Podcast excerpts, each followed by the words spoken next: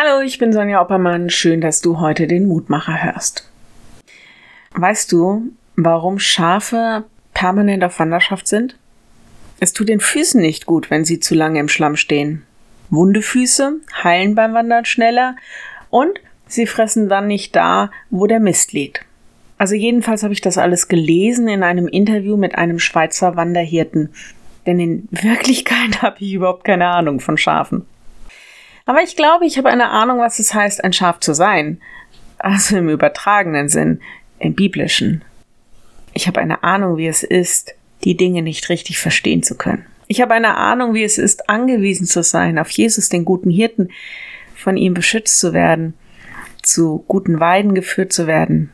Aber auch, ich habe eine Ahnung davon, sich zu verlaufen und von ihm gesucht zu werden und dann wie ein müdes oder krankes, verletztes Tier getragen und gepflegt werden zu müssen. Der Lehrtext für heute ist wieder aus dem Kapitel der Verlorenen. Das, was ich neulich schon mal angesprochen habe, Lukas 15, diesmal Vers 5.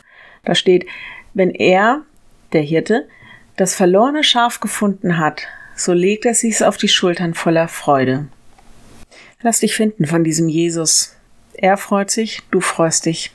Vielleicht haben wir uns verrannt in unseren Lebenssituationen, in unserem Denken, möglicherweise auch in unserem Glauben. Vielleicht erkennen wir auch nicht mehr, wo wir Gottes Wege verlassen haben, wo wir uns um uns selbst drehen und völlig geblendet in die falsche Richtung laufen.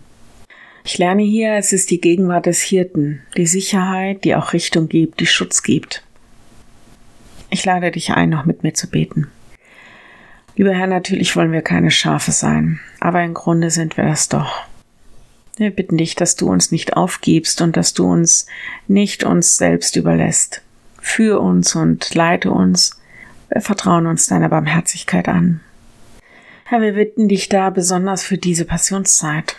Lass doch für viele diese Zeit zu einer gesegneten werden, weil sie von dir gefunden sind. Wir bitten dich für die Kranken. Irgendwie gehen die Inzidenzzahlen in unserer Region gar nicht richtig nach unten. Hilf uns doch, dass die Kranken wieder gesund werden, dass die Gesunden geschützt sind. Gib Weisheit in den Entscheidungen, die getroffen werden. Herr, und hilf uns in dieser Wüstenzeit. Wir befehlen dir alle Ärzte und Mitarbeiter im medizinischen Bereich an. Wir befehlen dir alle Entscheidungsträger an. Wir befehlen dir auch die Menschen an, die jetzt unter dieser Krise besonders leiden, in wirtschaftlicher Not oder einfach auch in ihrer Gesundheit, auch in ihrer seelischen Not. Steh uns bei. Amen.